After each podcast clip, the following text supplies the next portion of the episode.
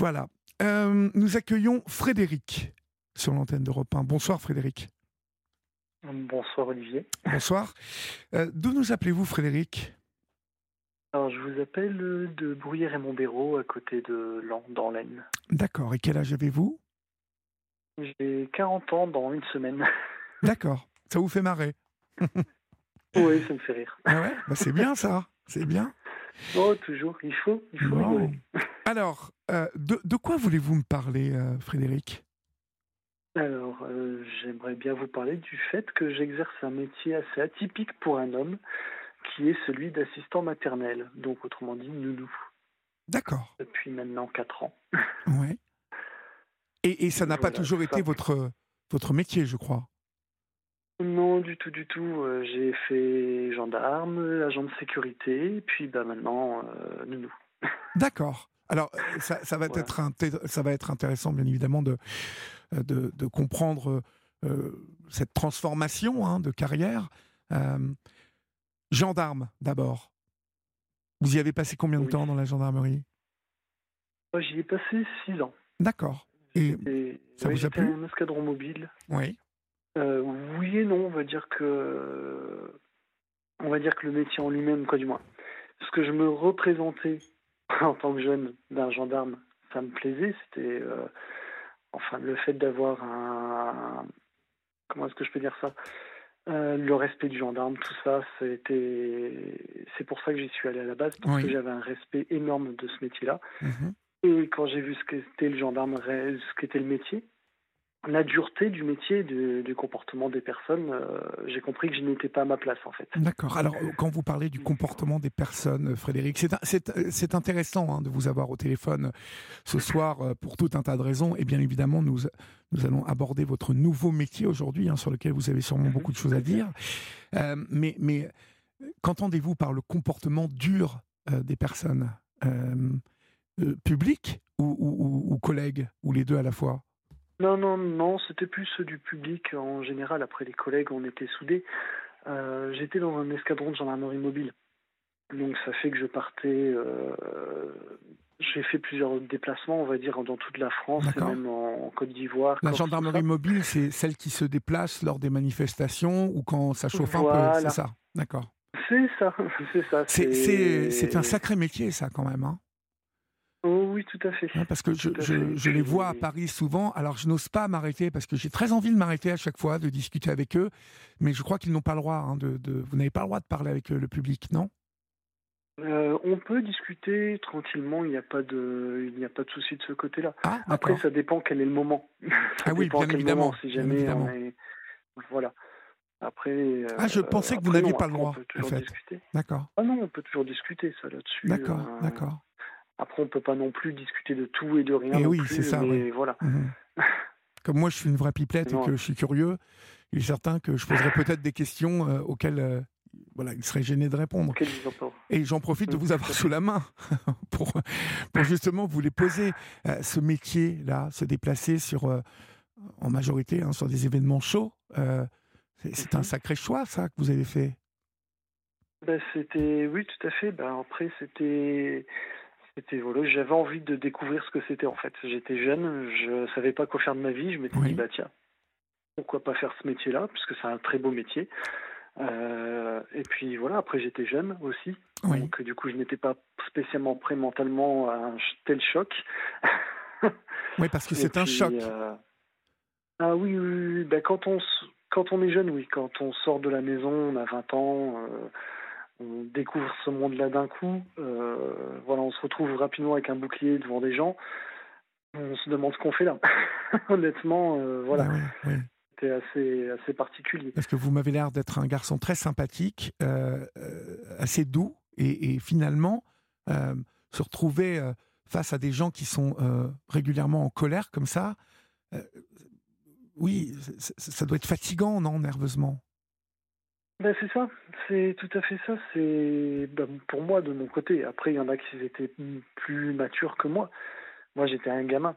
il n'y a pas d'autre terme. Ouais, ouais. Euh, ça fait que ça fait que voilà, je n'étais pas du tout prêt. Je, n'imaginais pas ça. Moi, pour moi, le gendarme, c'était la personne qu'on respectait, qu'on ne même moi, encore aujourd'hui, je me fais arrêter sur le bord de la route parce que j'ai fait un excès de vitesse. Ben, je dis, ben oui, monsieur, oui, j'ai fait un excès de vitesse. Et puis voilà. Bien évidemment, bien évidemment. Euh, voilà. Ça s'est perdu, ça, euh, Frédéric. Et, oui. Le respect de l'uniforme. bon, moi, ma génération a été, ma génération a été éduquée dans le respect de, tout uniforme, hein, que ce soit le gendarme, que ce soit le policier, que ce soit le, le, le pompier ou le contrôleur SNCF on a toujours été euh, éduqué euh, dans le respect de l'uniforme. Aujourd'hui, ça a totalement disparu. C'est ça, c'est un petit peu compliqué, quoi du moins encore pire maintenant, puisque moi c'était il y a maintenant 20 ans, quoi du moins 15 ans, j'ai arrêté il y a 15 ans. Euh, c'était déjà, il y avait déjà eu des incidents, notamment à Méru, dans l'Oise. Ça, je m'en souviens tout le temps. Voilà, ça m'a marqué, quoi. Du moins, il y a eu des, événements lors des cités, il y a eu pas mal de choses. Oui. Euh, qui m'ont marqué moi mon, voilà, parce que j'étais peut-être un peu trop jeune à ce moment-là j'étais pas pas formé mentalement à tout ce que j'ai vécu mhm.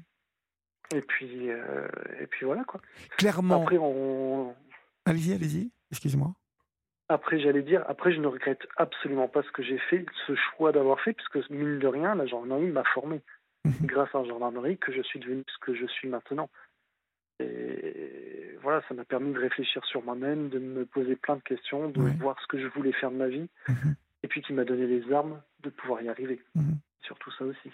Mais euh, je suppose que quand euh, cette envie, euh, hein, cette vocation est née en vous, sûrement peut-être peut-être même petit garçon ou, ou préadolescent, vous étiez loin de, de, de réaliser qu'aujourd'hui, être gendarme et surtout être gendarme mobile, c'est tous les matins, tous les jours risquer sa vie. C'est ça. C'est ça. J'imaginais pas du tout euh, à quel point ça pouvait être dangereux, en fait. Mais oui, oui c'est très dangereux. Aujourd'hui, il y a des gens qui veulent tuer du flic, en fait, qui veulent bah tuer du gendarme. Oui, oui. Oui, c'est pour ça que je suis bien content d'avoir quitté ce CH. Alors, on, va le voir, hein, euh, Frédéric, ça correspond aussi avec la naissance de votre fille, qui, je suppose, a, pesé lourd dans votre décision euh, de, de, bah, de vous préserver, hein, de, de, de, vous mettre en sécurité. Bah en fait, c'est même avant sa naissance, puisque avec mon, mon épouse, qui était ma, ma copine à, l'époque, on, on voulait faire un enfant. C'était dans le but et puis moi, je ne, je ne me voyais pas éduquer un enfant, déjà en n'étant pas à la maison, oui. en amenant des risques à la maison, et puis en, avec cette vie-là, je ne me voyais pas. Je voyais des collègues qui étaient mariés, qui avaient des enfants, qui, pas tous heureusement, mais il y en avait pas mal qui divorçaient, les enfants étaient mis de côté, ou bien ils disaient je ne vois jamais mes enfants.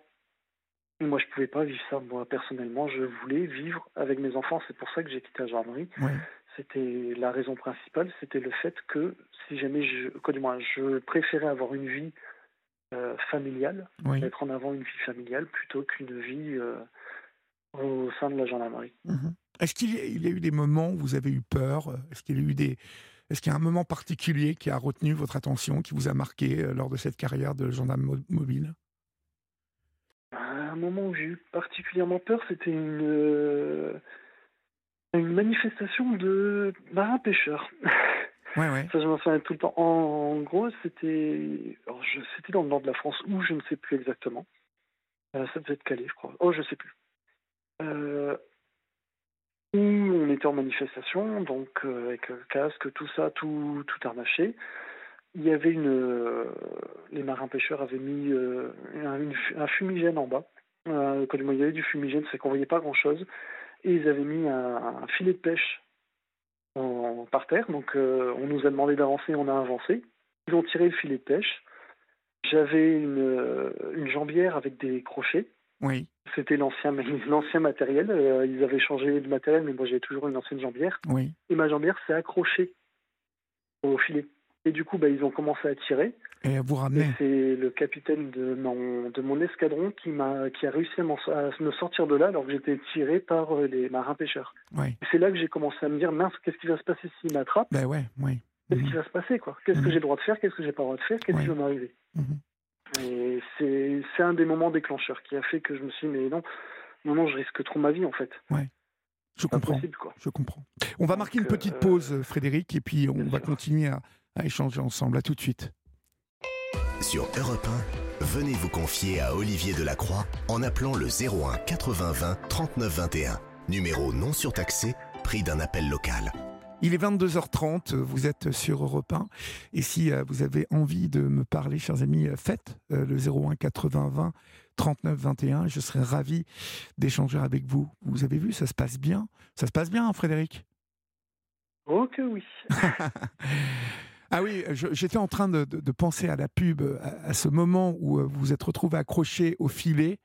alors les marins pêcheurs, bien évidemment, sont, sont, des gens tout à fait charmants dans, dans, le civil comme ça, mais en manifestation, ils sont particulièrement violents. Après, euh, il est certain que, que, Quelle question vous vous posiez? C'est marrant, vous vous êtes dit qu'est-ce que je vais avoir le droit de faire s'il m'attrape? Est-ce que je vais avoir le droit de, de, me défendre, de sortir mon arme, par exemple? C'est ça, tout à fait, puisque ça a été mon premier réflexe c'était mince, j'ai mon arme. Qu'est-ce qui va se passer? Est-ce qu'ils vont vouloir me le prendre? Est-ce que. Qu'est-ce, qui... qu'est-ce que je dois faire? Qu'est-ce que.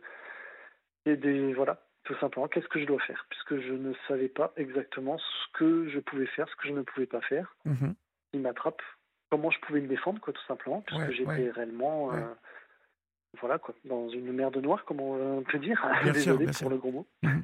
Alors, il y a Blandine au 739-21 qui euh, m'envoie un SMS en me disant Bonjour Olivier, non. Euh, l'ex-respect du gendarme et du policier n'a pas totalement disparu. J'ai 55 ans et je respecte toujours euh, tous les agents. Euh, ce matin, j'ai encore dit bonjour, monsieur l'agent, euh, à un policier. alors, Blandine, c'est ce que je disais tout à l'heure. Les gens de, notre génération, puisqu'on fait partie de la même génération, Blandine, ont, été élevés dans ce respect de l'uniforme. Et Frédéric l'évoquait tout à l'heure, lorsque cette vocation est née, bien évidemment, on pense à ce respect-là.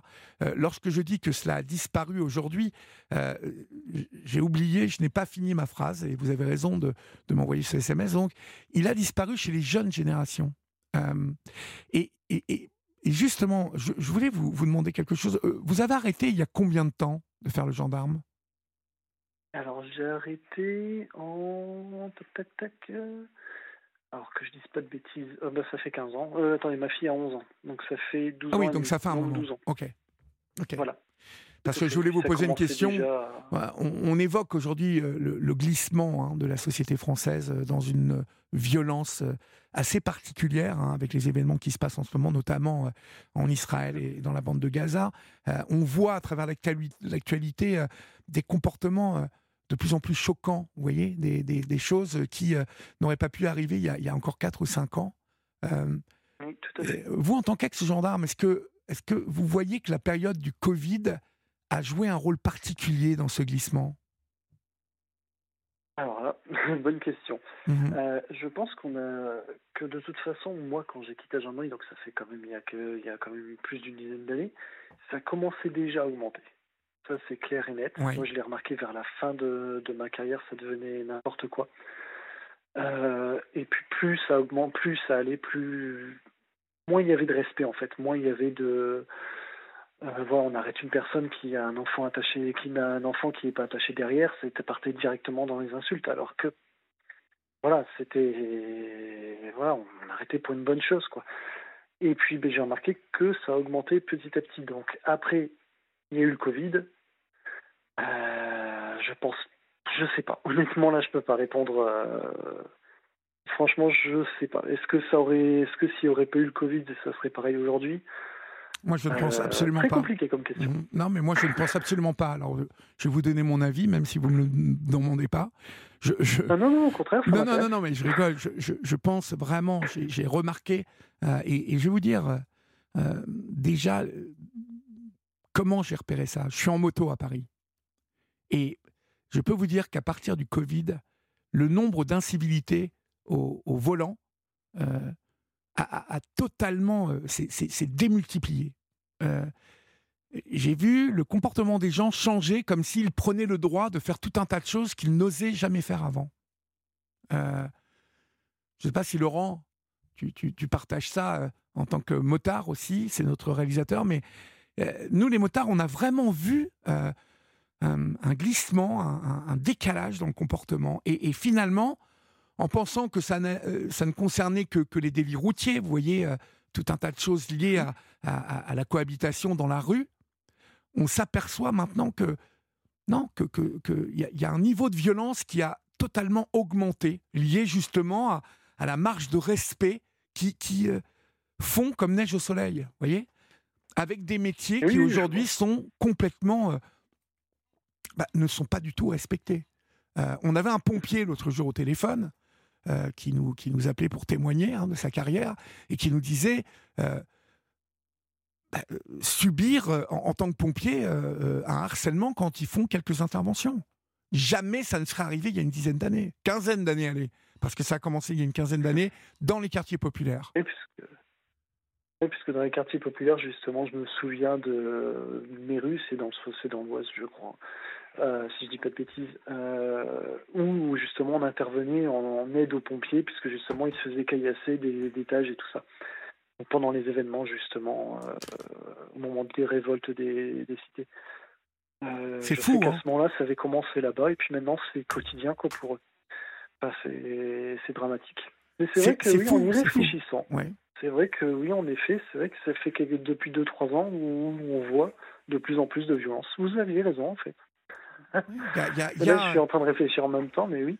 Il y a un ton général, vous voyez, il n'y a, plus de respect même de, des élus. Euh, voilà, quand une personne est élue, euh, il n'y a pas plus il a pas plus processus démocratique et donc libre que euh, le, fait de voter et d'élire des gens. Toute mhm. notre liberté aujourd'hui, on, la doit à, notre système, à la République. Vous voyez? Euh, Et ça n'est pas Emmanuel Macron qu'on le doit, c'est euh, depuis, euh, depuis toujours à la Ve République. vous voyez? Donc ça, ça, ne tient pas à, un parti politique ou quoi que ce soit. Bah mais bah même les élus ne sont pas respectés aujourd'hui. Les maires, le nombre de maires agressés, de députés agressés, enfin c'est un truc de fou. Bon. souvent, c'est pour, c'est pour pas grand-chose en plus. Et en plus, oui. Bon. C'est ça, moi, qui, me, qui m'horripile le plus. Mhm. Et le fait que ce soit pour des broutilles. Ce sont des choses qui peuvent se gérer, mais non, il faut que ça y ait de la violence. Mhm. Ben non. Non, on peut gérer en parlant. c'est ça le pire. Complètement. comment comment euh, vous ressentiez-vous, euh, les gendarmes, vos, vos collègues? Est-ce que vous vous sentiez quand même protégé ou euh, assisté par votre hiérarchie euh, où, finalement c'est aussi compliqué, ça. On marche un peu sur des œufs lorsque justement on intervient en, milieu hostile comme ça. Alors, moi, de mon côté, en tout cas, avec, euh, avec ma hiérarchie, franchement, j'ai jamais eu aucun problème. Dès que j'avais besoin d'en parler, je pouvais en parler. Euh, après, il y avait toujours le fait qu'on est dans un milieu d'hommes, donc du coup, on évite de parler de certaines choses. Mais honnêtement, moi, j'ai eu aucun souci de ce côté-là, au contraire même. J'ai même été plus, plus épaulé que certaines autres collègues qui n'osaient pas en parler, qui n'osaient pas parler de, des choses qui leur tracassaient. Tandis que moi, de mon côté, au niveau de la hiérarchie, au niveau de mes collègues, au niveau de tout, franchement, euh, je me sentais en sécurité avec eux. Voilà, je savais qu'on allait quelque part pour une chose. Euh, je savais que ça allait, normalement, ça devrait bien se passer puisque bah, mes collègues, ils étaient là et que ça allait bien se passer. Qu'on faisait vraiment front en fait. Ouais. C'est qu'après qu'on réfléchit à ce qui s'est passé. c'est là qu'on se dit, oula, quand même été chaud. Ben ouais, Mais voilà. Mmh. Après, une fois qu'on y est, on y est, quoi. Je veux dire, euh, voilà, on peut pas faire autre chose que ce qu'on ce qu'on doit faire pour que ça se passe, euh, pour que ça se passe, tout simplement. Et, ah, et, après, vous, vous deviez avoir des collègues qui, qui aimaient hein, euh, cet engagement physique, ce contact euh, rugueux. Euh, je sais qu'il y a des gendarmes qui m'ont parlé, qui m'ont dit qu'ils aimaient hein, être gendarmes mobiles, qu'ils ne pourraient pas faire autre chose. Ah oui, oui, bah oui. Après, c'est un métier passion. Honnêtement, on en reviendra plus tard des mots métier passion. Mais moi, je pense que si on n'a pas le feu en soi, si on n'a pas l'envie réelle de faire partie de ce métier-là, de faire partie de ce corps d'armes-là, euh, c'est une vocation, il faut vraiment l'avoir dans le sang. En fait. Ouais. Et puis on, est en danger hein, si on ne l'a pas complètement dans le sang, je pense. On, ben, peut, on peut, se mettre en danger. Quand on l'a pas, après on réfléchit un peu trop. Ouais, ouais, ouais. Et ce sont des métiers où bien évidemment il faut réfléchir, mais il y a des situations où il n'y a pas le choix. Quoi. Et donc vous avez raison de dire qu'il ne faut pas trop réfléchir. Alors venons-en au métier passion. Euh, aujourd'hui vous êtes nounou, euh, vous êtes assistant maternel. Comment on passe de gendarme à assistant maternel, Frédéric? Alors, euh, bah, quand j'ai quitté la gendarmerie, j'ai fait agent de sécurité parce que je ne savais pas ce que je voulais faire. J'étais, je sais que je ne voulais pas faire gendarme, mais je ne savais pas quoi faire. D'ailleurs, ça a été un petit peu embêtant puisqu'au moment de la reconversion, on m'a proposé plusieurs choses. Mais je ne voulais pas le faire, en fait, tout simplement. Je voulais pas faire de reconversion euh, classique. Donc j'ai pris le premier boulot qui venait, j'ai fait hop, ça c'est bien, hop, je, le fais. Et puis j'ai eu la naissance de ma, de ma grande fille, hein, qui est née il y a maintenant 11 ans. Mhm. Et puis quand elle est née, je me suis arrêté de travailler pendant un an, euh, parce que, du moins, d'abord on a mis chez une nounou chez, avec qui ça ne se passait pas bien. Donc du coup, je l'ai arrêté avec ma femme, on en a discuté, vu que j'avais un travail qui me permettait plus ou moins de trouver du boulot assez facilement à n'importe quel moment, et que je gagnais moins qu'elle, puisque elle travaillait en banque, donc du coup elle gagnait un peu plus. J'ai dit, bah, écoute, je m'arrête de travailler, je, je, passe au chômage, je, me fais licencier, on, je m'occupe de la puce, et puis on, je retrouverai du boulot plus tard. Donc mhm. c'est ce que j'ai fait pendant un an. Je me suis occupé d'elle pendant un an, c'était une des plus belles années de ma vie. Euh, voir ses premiers pas, voir ses premiers mouvements, ses premières choses. Et puis moi, je me renseigne en même temps sur l'évolution d'un enfant, comment il évoluait. Est-ce que ce qu'il faisait était normal ou pas normal? Bref, j'ai passé une super année. Oui. Puis après, malheureusement, bah, plus de chômage, donc euh, obligé de retourner au travail. J'ai eu, à cette époque-là déjà, comme idée de devenir nounou. Donc j'avais contacté un homme nounou qui était dans l'Aisne. Il n'y en avait qu'un seul à cette époque-là. Je l'ai contacté, il m'a totalement déconseillé de le faire. il me disait, ben voilà, j'arrive pas à avoir de contrat, même moi j'arrête. Euh, j'ai que des, on me propose que des grands, j'ai aucun petit. Malheureusement, ben, avec les grands on ne vit pas. Donc même lui quittait le métier, je ne sais pas ce qu'il fait aujourd'hui, mais même lui à cette époque-là, il ne, s'en sortait pas. Donc du coup, ça m'a mis un frein sur mon, idée de, de, de, faire ce métier-là. Donc je suis retourné agent de sécurité. Après, j'ai eu la naissance de ma deuxième fille, Emma. J'ai pas eu la possibilité de m'arrêter euh, pour m'en occuper malgré moi, malgré le fait que je rêvais de le faire. Mais bon, à ce moment-là, j'avais un CDI, c'était voilà un peu plus compliqué. Et puis, on avait aussi trouvé une super nounou. Il faut le dire aussi, on avait une super nounou à l'époque. Euh, donc, du coup, je ne me sentais pas l'idée d'arrêter. De voilà, puisque ça se passait bien, je me dis bon. Mais j'avais quand même l'envie. Mais tant pis.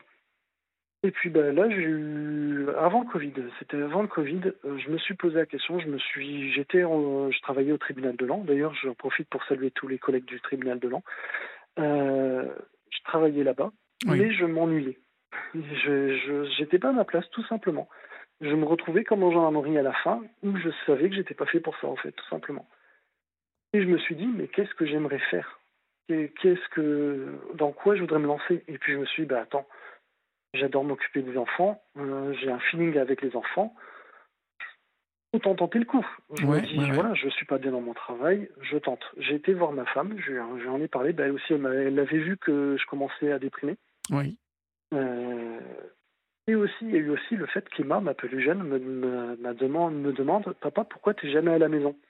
Oui, oui. Il m'a posé cette question-là un jour et je me suis dit, mais en fait, je refais ce que je faisais en tant que gendarme. En fait, je mhm, suis jamais mhm. à la maison que le, la semaine, je travaillais, le week-end, je prenais souvent des, des, astreintes.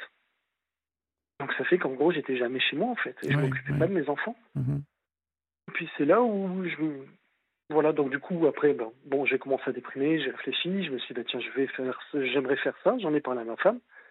J'ai dit, écoute, euh, voilà, je, si jamais je me fais licencier, j'ai droit à deux ans de chômage, je tente le coup, si dans deux ans ça ne marche pas, eh ben tant pis, euh, je retrouverai un boulot, je deviendrai chauffeur poids lourd, n'importe quoi le premier boulot qui viendra, mais voilà, on va pas s'embêter. Euh, voilà, je, je, tente le coup, j'ai envie de faire ça, j'en rêve. Ma femme elle m'a dit ok vas-y fonce. Voilà. et puis après il y a eu le Covid. D'accord. Mais, mais euh, et, donc il y a le Covid. bon, on passe vite sur Je fais ma formation et puis le Covid est tombé juste à la fin de ma formation. D'accord. Et, et, donc ensuite, comment vous arrivez euh, euh, à la fin de votre formation euh, une fois que le Covid s'arrête Comment ça se passe? Vous vous mettez sur le marché du travail? Vous vous, déclarez en tant que nounou? Alors, pendant le, déjà pendant le Covid, j'ai profité du fait d'avoir le Covid. Justement, moi, j'ai réellement profité de cette période-là, de cette période de, blanc total, pour déjà commencer à faire mes recherches au niveau du, travail dans, dans la région. J'ai créé un site internet, j'ai commencé à me faire connaître dans le coin. J'ai pas mal commencé à droite à gauche, ça fait que j'avais déjà un, contrat qui m'attendait quand j'avais mon, mon quand je terminais mon ma formation, je savais que j'avais déjà deux, enfants en garde. Mhm. Voilà, parce que j'avais déjà pris les devants sur beaucoup de choses en fait. Et puis bah du coup j'ai continué, donc euh, du coup je me suis mis, j'ai fait mes petites annonces euh, à droite à gauche euh, dans les dans les différents magasins, genre de choses. au niveau de la au niveau de la mairie aussi, où j'ai déposé mon numéro de téléphone, tout ça pour pour avoir des gens qui m'appellent. Et puis voilà, et puis à partir de là, c'est parti sans jamais s'arrêter. D'accord, super. Bon, donc aujourd'hui, comment ça marche tout ça? Comment ça marche ben, Comment vous, vous, vous êtes, vous vous êtes mis à votre compte Vous avez combien d'enfants Vous gardez vos enfants ou, d'autres enfants? Oui, donc je suis à mon compte, tout à fait. Donc j'ai en garde actuellement, j'ai cinq enfants. Oui. qui vont de deux mois et demi pour le tout dernier qui vient d'arriver il y a une semaine euh, et puis jusqu'à la plus grande, elle a 5 ans. Euh, avec ça, j'ai ma fille Emma qui maintenant a 8 ans et puis ma grande qui a 11 ans qui est au collège. D'accord. Donc voilà, donc euh, au quotidien, ça fait des sacrés horaires. Ouais. Mais vous êtes à temps plein. On n'arrête pas. Hein ah oui, oui, oui, Ah oui, là, là, même le temps plein, il n'est pas assez plein pour moi. Ah oui, ouais, bah ouais, vous m'étonnez. non, je, ben, je suis aux alentours entre 45 et 50 heures par semaine. Ouais, ça, fait, ça fait du boulot. Hein. Et alors, comment, comment vous vous sentez? Parce que euh, c'est un métier d'action que vous faisiez, mais aujourd'hui, finalement, ça n'a pas trop changé, sauf que c'est moins dangereux. Mais vous êtes toujours dans l'action. c'est ça. Oh, quoique, quoique si allez dire à une maman qu'un enfant de 8 mois est tombé et puis il s'est fait bobo à la jambe. Bah, non, mais c'est ce que je vous dis, c'est un, un métier d'action. Ah oui, oui, non, non, c'est vraiment euh, bah, dès le matin, il faut être au taquet puisque les, les enfants, quand ils arrivent, bah, ils sont en forme.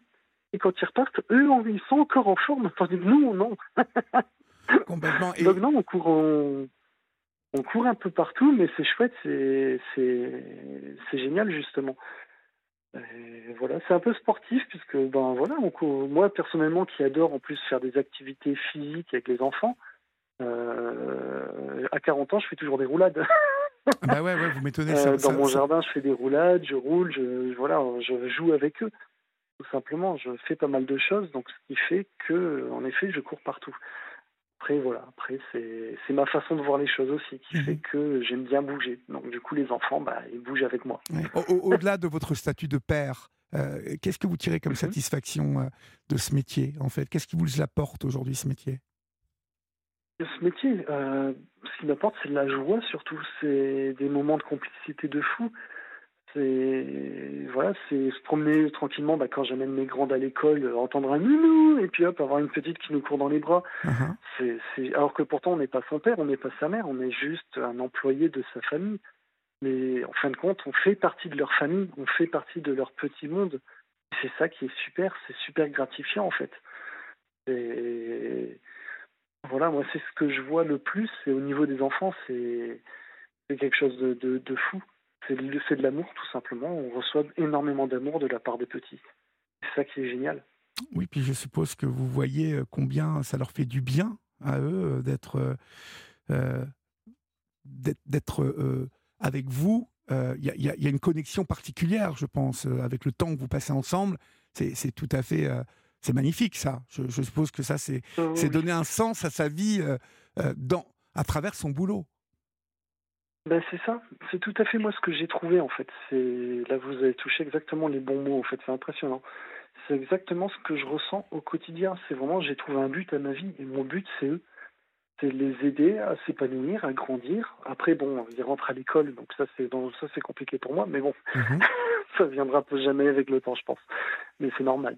Mais voilà, c'est le fait de les accompagner dans les, tous les moments de leur vie jusqu'à jusqu'au moment de l'école. Donc c'est-à-dire qu'avec moi, ben, ils apprennent à marcher, ils apprennent à se tenir, ils apprennent à dire bonjour, à dire merci, ils apprennent à faire les fous, on, apprend à danser, on apprend à chanter, on apprend plein de choses. Et puis c'est ça qui est génial, c'est de voir leur, leur évolution, leur petite, euh, leur petite mimique. Quand ils mmh. rentrent de vacances, j'adore ça parce qu'ils ont tous quelque chose de nouveau et c'est extraordinaire. Vous ne reviendriez pas en arrière euh Oh non Non, c'est fini. Jamais de la vie. D'accord. Très bien. non, non. Mais attention, je ne regrette absolument pas ce que j'ai fait. C'est ça Mhm. qui est, qui est, qui est dingue, c'est que voilà, malgré tout ce que j'ai vécu, je le regrette pas, parce que Mhm. c'est ce qui m'a formé, c'est ce qui m'a permis de maintenant de d'être ce que je suis, d'avoir trouvé un sens à ma vie, tout simplement. Mhm. Chose qui n'était pas le cas il y a encore euh, quelques années, quoi. Vous avez évoqué avec ma collaboratrice, euh, euh, vous, vous lui avez dit, malgré euh, les préjugés sexistes, vo- votre, mon métier me comble. Vous, vous sentez qu'il y a des préjugés sexistes quand on fait ce métier-là, qui est traditionnellement Ah, un métier de femme? Tout à fait. Donc là, ça sera un petit message que je dirais au, au papa qui aimerait se lancer ou au monsieur qui aimerait se lancer. Blindez-vous d'abord. Parce que moi, je m'y attendais. Donc, du coup, ça ne m'a pas surpris. Euh, mais oui, je me suis pris des remarques euh, du genre ben, tu, voles, tu voles le travail des femmes. Ben non, c'est pas un métier de femme à la base, c'est un métier pour tout le monde. C'est voilà, on me l'a reproché à maintes reprises, on m'a dit euh, voilà, après c'était plus des genres de choses, bah, tu vas passer ta journée à jouer à la console pendant que tu vas donner des jeux aux gosses et puis tu vas pas t'en occuper. C'était des trucs comme ça, alors que jamais on dira à une nounou femme, bah, en fait, quand tu passes ton temps à jouer ou à faire autre chose, bah non. C'était beaucoup de. Après, j'ai eu des même un- une personne qui m'a gentiment dit, euh, que je ne salue pas d'ailleurs au passage s'il écoute, qui m'a gentiment dit que j'avais des idées bizarres puisque je faisais un métier, euh, enfin bizarre sexuellement, entre guillemets. Euh, parce que je me- je m'occupais de, de bébés et que ce n'était pas normal pour lui. Donc, donc voilà, donc du coup ça fait mal. Mais il faut savoir que euh, voilà, faut passer outre tout ça. faut passer outre tout ça. Après, ça a été beaucoup sur les réseaux sociaux. oui. C'est pas mal sur, euh, sur X, hein, euh, Twitter, alias Twitter. que, que vous vous êtes fait allumer Euh, comme ça? C'est ça, tout à fait. Ben là, maintenant, ça va mieux. Là, depuis quelques temps. C'est fou, j'aurais jamais pensé à un truc pareil. Les gens sont hyper tordus, ils sont hyper malfaisants, quoi, parce que, en Ben, fait, que, que des hommes aient envie de- d'exercer ce type de métier, enfin, pour moi, ce type de métier euh, se, définit par l'amour qu'on porte aux enfants, euh, euh, l'envie de s'occuper d'enfants, et je, ne vois pas en quoi c'est plus un métier de femme que d'homme. Enfin, voilà, c'est. Ça. Et puis après, comme, comme je dis, l'important, c'est que l'enfant se sente bien avec nous. Si l'enfant se sent pas bien avec moi, ben, euh, tant pis, on change, et puis c'est tout. Mais l'important, c'est que l'enfant se sente bien, l'enfant soit heureux, épanoui, et puis que tout, que tout baigne, quoi, tout simplement. Après, euh, après, il y aura toujours, je pense, euh, des gens qui sont un petit peu, un petit peu embêtés. J'ai même des appels, des gens qui m'appellent, euh, qui veulent parler à ma femme. Donc du coup, je passe ma femme et puis ils leur disent, ben non, c'est pas moi le nounou, c'est mon mari. Et puis du coup, ben, ça raccroche. Ah oui, d'accord. Sympa. Donc souvent, moi, je rappelle pour dire, bah, c'est bizarre, ça raccroché. j'aime bien, j'aime bien, j'aime bien, voilà. Voilà. C'est pour ça que je dis, il faut se blinder, il faut le passer en rigolade, puisque Ouais. autrement, euh, on peut, on peut déprimer. Après, j'ai Mhm. eu des parents qui sont super, heureusement. D'ailleurs, je les salue s'ils écoutent. Euh, j'ai des parents qui sont super, qui, qui sont avec moi depuis le début et puis avec qui ça se passe super bien. Bon, les enfants, ça se passe super bien. Là encore aujourd'hui, on était, on a fait, on s'est tous déguisés. euh, Vu que j'avais tout le monde jusqu'à 14 h Du coup, on est tous partis cet après-midi pour aller chercher les bonbons avant que les mamans arrivent. Oui, c'est Halloween. Résultat Ouais. des courses, on est arrivé en retard pour rendre les enfants puisqu'on était en, dans notre promenade. Vous savez qu'on était tous déguisés, c'était chouette. Une super journée et puis voilà quoi, c'était ces petits moments comme ça qui sont super cool. Tout ça a l'air de vous épanouir totalement, mon cher Frédéric. Merci beaucoup pour euh, votre, Oh, oui. votre luminosité ce soir dans ce témoignage sur euh, l'antenne d'Europe 1. Bravo et puis bah, bonne continuation à vous. Bah, merci beaucoup. Je vous en prie, passez une bonne soirée Frédéric et merci pour votre appel. Bonne soirée Au revoir. Merci pour tout. Au revoir. Au revoir.